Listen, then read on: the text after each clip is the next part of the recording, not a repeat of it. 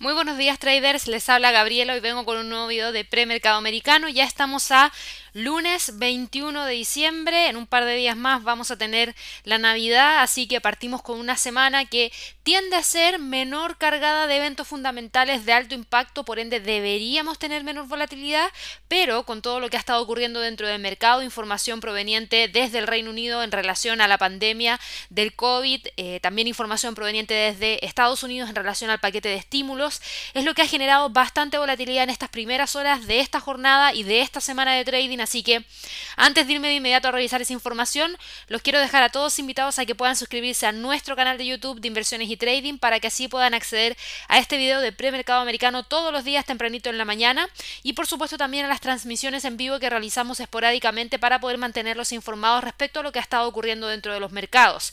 Así que espero que puedan suscribirse desde ya, denle clic a la campanita para así recibir todas las notificaciones cada vez que realicemos algo nuevo y por supuesto si les gustó este video denle un like. Así que ya visto eso nos vamos rápidamente a lo que ha estado ocurriendo dentro de los mercados y fíjense en el Standard Poor's, fíjense en el Dow Jones, fíjense en el Nasdaq, fíjense en la bolsa europea por lo menos el premercado en Estados Unidos está con un movimiento bajista que va de más de un 1,5% hacia la baja. Es un fuerte movimiento y esto esto viene de la mano de lo que está pasando en el Reino Unido. Me voy a ir rápidamente a revisar esa información para que lo puedan ver, pero si ustedes van a mirar y monitorear lo que ha estado ocurriendo con la pandemia, fíjense la curva del Reino Unido. Hace un par de días atrás estábamos cantando victoria, decíamos, ok, el Reino Unido llamó un confinamiento, ese confinamiento logró reducir en una gran cantidad los contagios que había, la tasa de contagio, porque esta es la tasa de contagio por millón de habitantes.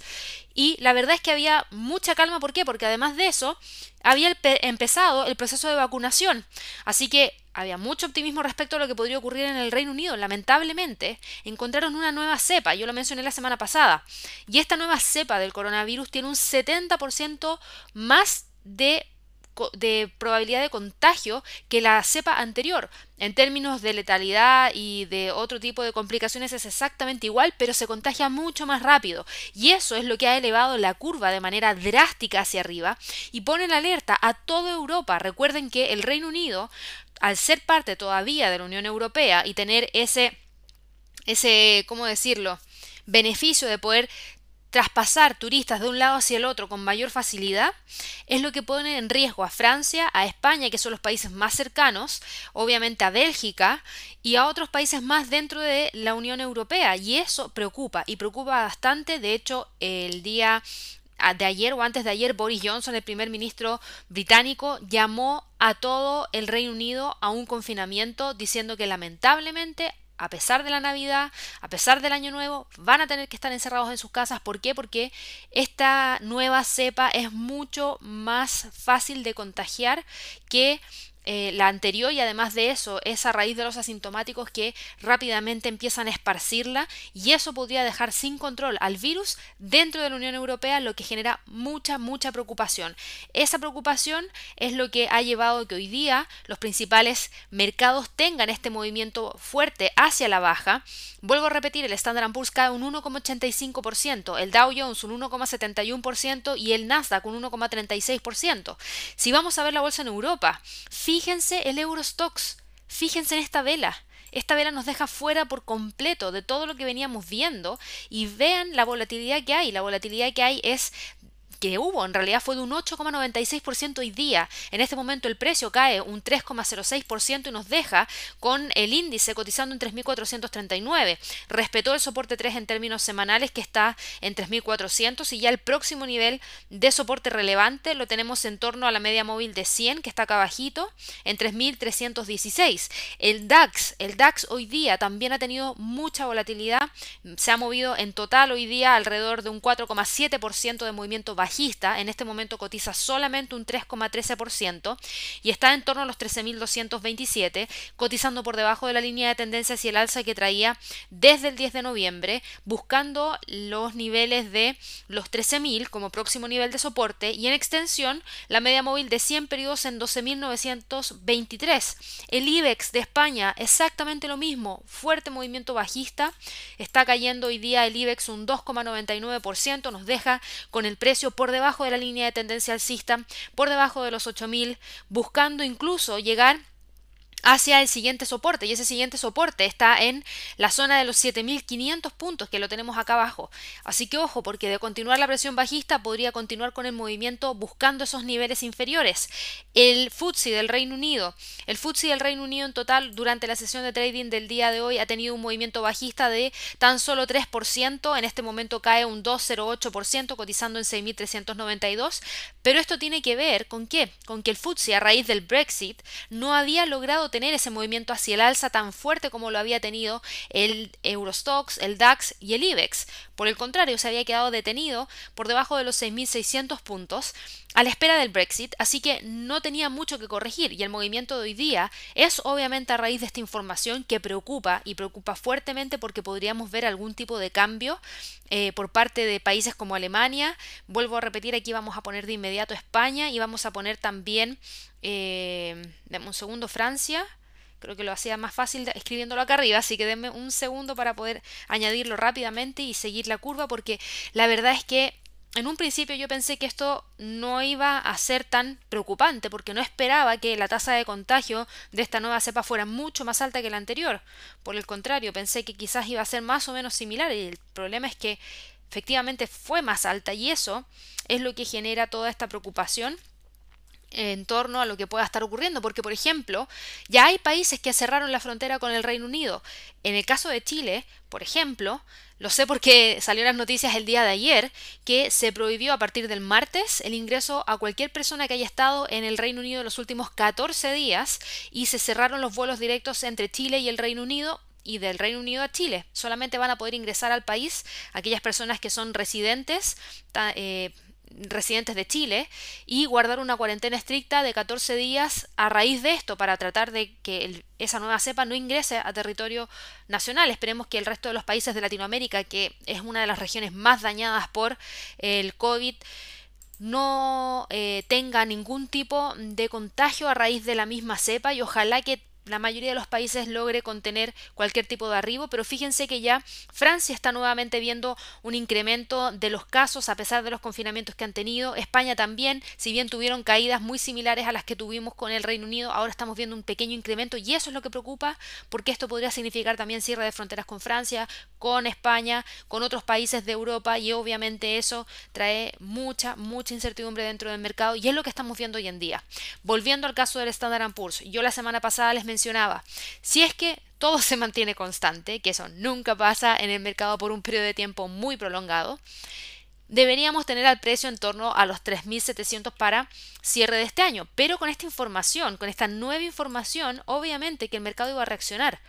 Obviamente todos los inversionistas que estaban esperanzados con que con la vacunación que comenzaba en el Reino Unido hace un par de semanas atrás, la de Estados Unidos la semana pasada, con el proceso de vacunación que va a iniciar Francia la próxima, el próximo domingo.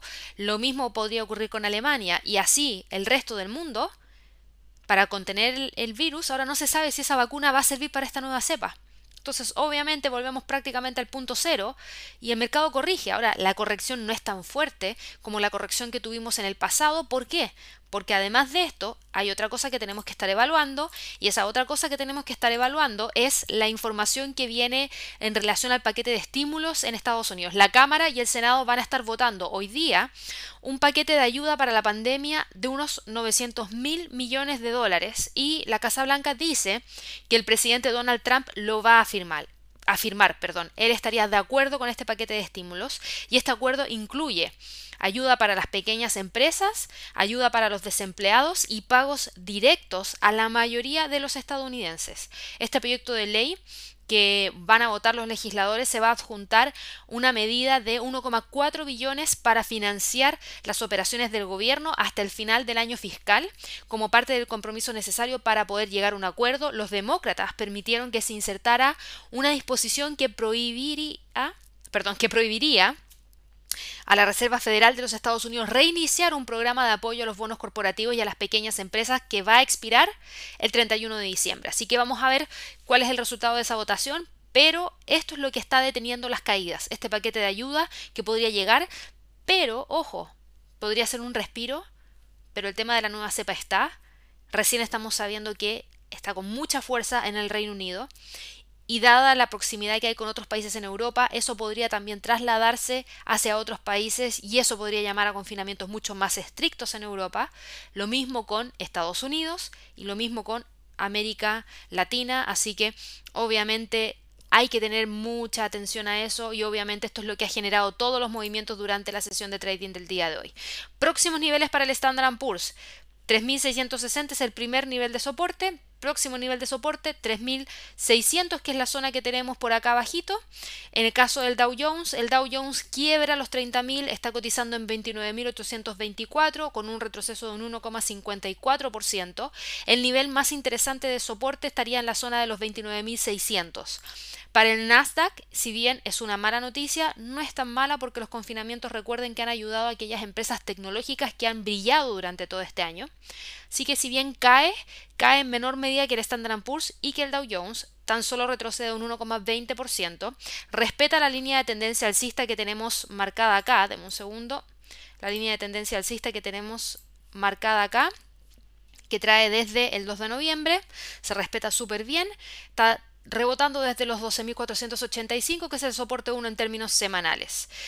Pasando al mercado de divisas, todo este movimiento bajista dentro de el Standard Poor's, el Dow Jones y el Nasdaq generan movimiento hacia el alza del dólar, salida de flujos de capitales desde un mercado para entrar hacia el otro, y el más líquido es el dólar norteamericano y hoy día estamos viendo un movimiento hacia el alza muy fuerte que nos deja nuevamente en torno a los 11,799 y eso lleva a que el euro dólar caiga y caiga con fuerza un 0,67% y está evaluando quebrar la línea de tendencia alcista que trae desde el 9 de diciembre. Ojo con el quiebre de los 1.2150 porque eso podría llevarnos hacia los 1.21 y en extensión hacia los 1.20.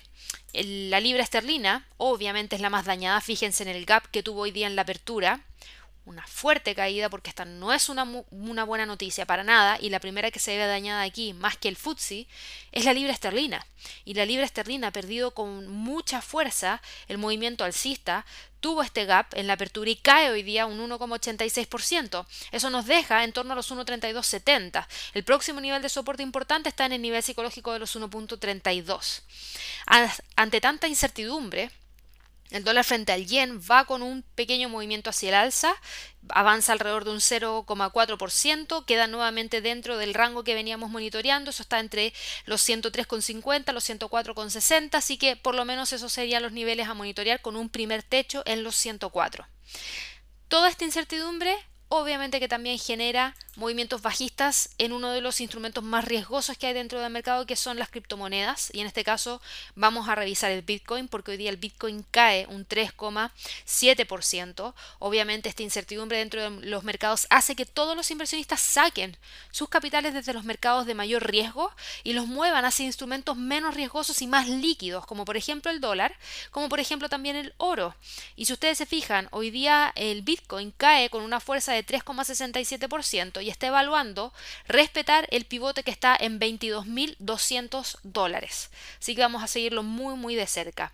Por otro lado, el petróleo también está con movimiento bajista. Estas no son buenas noticias para el mercado del petróleo. Si hay confinamientos estrictos en el Reino Unido, podría pasar lo mismo en Francia, lo mismo en el eh, país eh, italiano, lo mismo en el país español. ¿Y por qué lo digo? Porque Hoy en día tenemos confinamientos, pero no son tan duros, son un poquito más flexibles de los que se habían tenido en la primera ola. Ahora podrían endurecerse aún más, podría volver el cierre de las fronteras en toda Europa, podría volver el cierre de las fronteras en todo el mundo, y eso generaría rápidamente una caída de la demanda, que ya tenía una perspectiva negativa a raíz de esta segunda ola en Europa, que podría ser mayor aún, entonces eso genera especulación e incertidumbre respecto al precio actual del petróleo y por eso el precio cayó desde los 49 dólares el barril hacia los 47,53 que es el nivel actual. El próximo nivel de soporte más importante para este instrumento estaría en torno a los 46,41, que es un nivel que mantiene desde el 11 de diciembre, y en extensión los 45,55, que sería el próximo nivel de soporte. En este momento el barril del WTI cotiza por debajo del punto pivote semanal que está en 48,010. Por último, y con esto ya finalizo esta, esta sesión, Fíjense en el oro, si bien ha habido mucha volatilidad y mucha incertidumbre, dada la fortaleza del dólar, el oro no ha logrado despegar, pero sí ha tenido mucha volatilidad en la sesión de trading del día de hoy. Fíjense que esta es una vela que abarca alrededor de un 2,84%, mucho movimiento hacia arriba, mucho movimiento hacia abajo, pero con poquito cuerpo en este momento. Y eso es por la fortaleza del dólar. Recuerden que las onzas de oro se transan en dólares y obviamente cualquier apreciación por parte del dólar genera depreciación en el oro. Pero dado que hay tanta incertidumbre dentro del mercado, esa depreciación no es tan inmediata y es lo que está generando esta vela con incertidumbre porque el oro no quiere caer, porque hay mucha, mucha mucha preocupación respecto a lo que pueda estar ocurriendo dentro de los mercados en los próximos días y al cierre de este año 2020. Cuando ya creíamos que todo había pasado, o, no, no todo, sino que lo peor ya había pasado, antes de que cierre el 2020, sale esta noticia que obviamente trae más presión al cierre del año. No solamente tenemos el tema del Brexit, tenemos también este tema de la nueva cepa que se ha encontrado en el Reino Unido y que podría tener una rápida propagación. Esperemos que no y esperemos que la vacuna que se ha creado por parte de Pfizer, que se ha creado por parte de Moderna, que se está trabajando por AstraZeneca, que se está trabajando en Sinovac, que se está trabajando en Sputnik V, sirva también para poder controlar la propagación de la nueva cepa de coronavirus. Esperemos que sí, porque eso sería de bastante alivio. Y si es que eso llegase a anunciarse o porque efectivamente es así, los mercados quizás podrían recuperarse, pero para eso se necesitaría una rápida cantidad de dosis para poder tratar de vacunar lo más rápido a la gente. Así que vamos a ver qué es lo que ocurre. Espero que todos tengan una excelente sesión de trading. Como les mencionaba, esta semana va a estar bastante tranquila. Es semana en la cual vamos a tener un par de días más la Navidad y la próxima semana tenemos el fin de año. Y si se fijan en términos de fundamentales de alto impacto, para esta semana tenemos cifras de Producto Interno Bruto mañana martes, tanto para el Reino Unido como para Estados Unidos. El día miércoles, nuevas peticiones de subsidio por desempleo en Estados Unidos, Producto Interno Bruto, ventas de viviendas nuevas. Y después de eso, parten los festivos a partir del jueves 24. Ahí voy a hacer un video especial. Así que eh, espero que todos tengan una excelente semana Cuídense mucho de la volatilidad porque hay bastante y cualquier duda que puedan tener al respecto, recuerden que siempre pueden contactarnos a clientes a través de nuestro WhatsApp o también a través de Twitter. A mí me pueden encontrar bajo el usuario de FX. Que estén muy bien y nos vemos mañana. Hasta luego.